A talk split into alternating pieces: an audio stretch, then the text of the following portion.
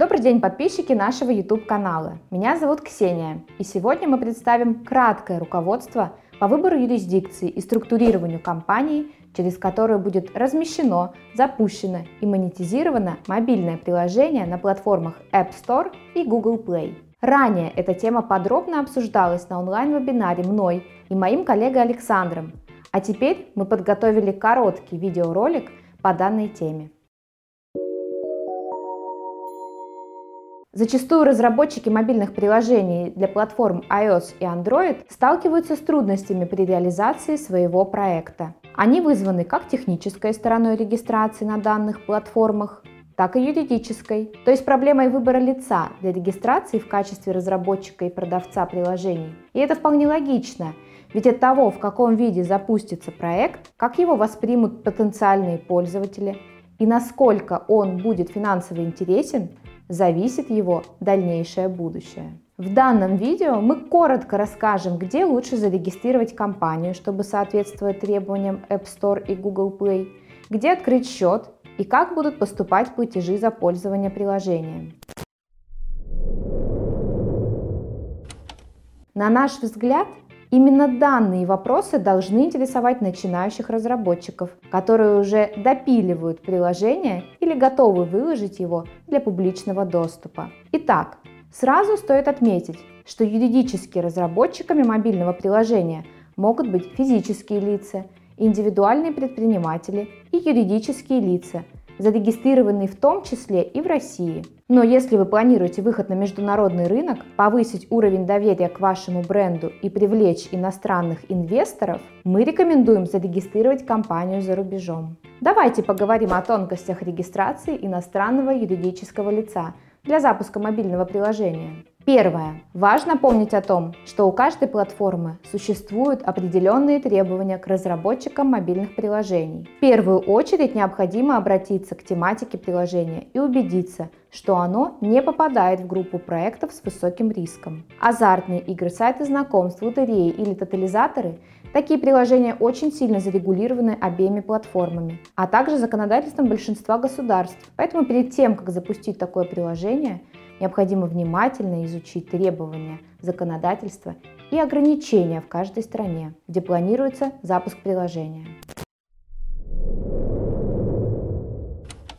Каждая из платформ также содержит подробный перечень контента, который запрещен к размещению. Второе. Выбор юрисдикции и регистрация компании. Сразу стоит отметить, что наиболее четко сформированные и строгие требования к стране регистрации предъявляет именно платформа Google. На сайте Google вы можете найти таблицу со списком стран, выплаты на расчетные счета в которых исключена. А одним из ключевых требований платформы Google является обязательное совпадение страны регистрации компании и местонахождения банка.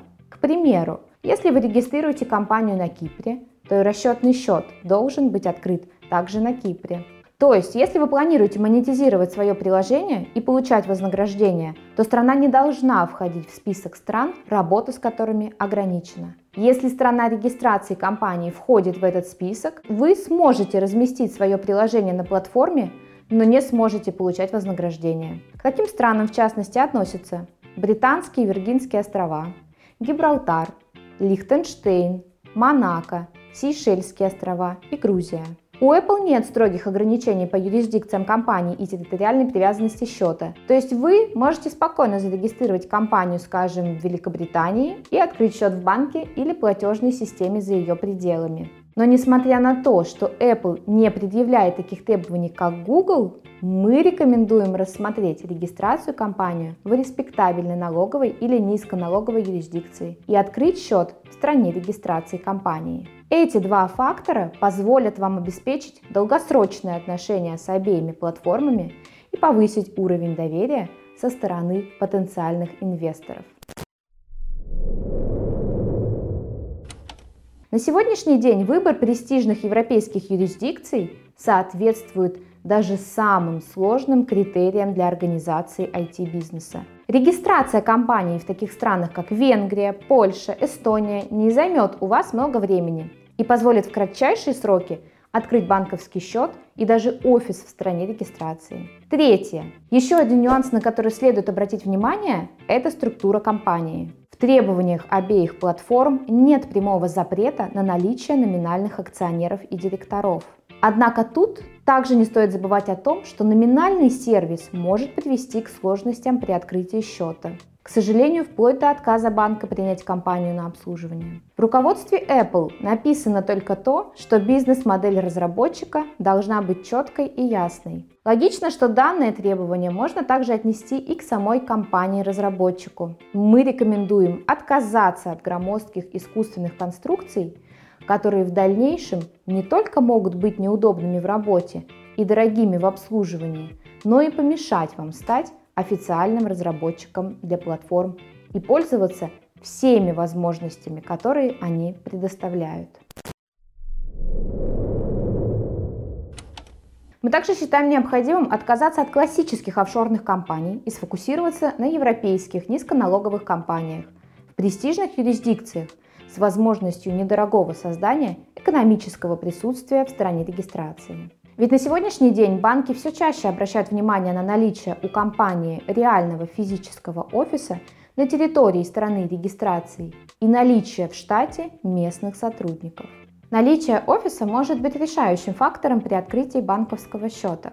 Также, имея компанию в более респектабельных юрисдикциях, вы быстрее и проще сможете получить DUNS Number, который необходим для регистрации компании в App Store.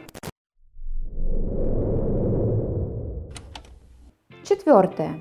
Еще один очень важный момент – это выплата вознаграждения. Она может выплачиваться как на банковский счет компании, так и на счет, открытый в платежной системе, в так называемых онлайн-банках. Обе платформы не имеют ограничений на работу через счета платежных систем. Оплата, как правило, осуществляется раз в две недели или раз в месяц. При этом платформы удерживают НДС и свою комиссию в размере 30%. На счет компании-разработчика зачисляется сумма, с которой вам впоследствии необходимо будет оплатить корпоративный налог, уменьшив при этом налоговую базу на сумму допустимых расходов. Пятое. Также хотели бы напомнить, что если вы являетесь резидентом Российской Федерации, то после регистрации иностранной компании вы обязаны уведомить о своем участии в иностранном юридическом лице налоговый орган и впоследствии ежегодно подавать уведомления о КИК. Более подробную информацию на эту тему вы можете найти в других наших роликах нашего канала. Мы будем рады, если это видео было вам полезно. Юристы нашей компании всегда помогут вам определиться с выбором юрисдикции, оказать содействие в открытии счета, а также ответить на все интересующие вас вопросы. Всего доброго и до новых встреч!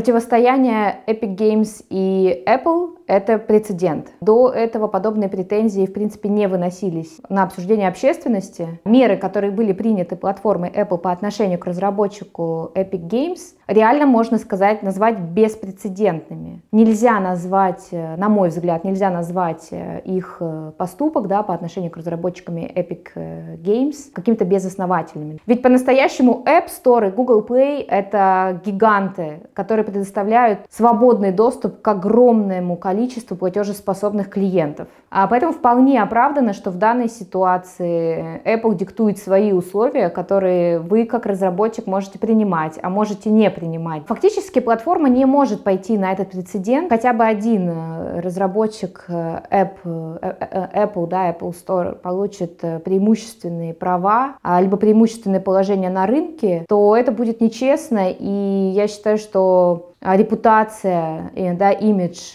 такой огромной платформы, как Apple, будет потеряна в глазах разработчика. Поэтому очень важно понимать, что ни в ближайшем будущем, да, ни, я считаю, что ни на десятилетия вперед никаких послаблений ни для одного разработчика компания Apple не допустит.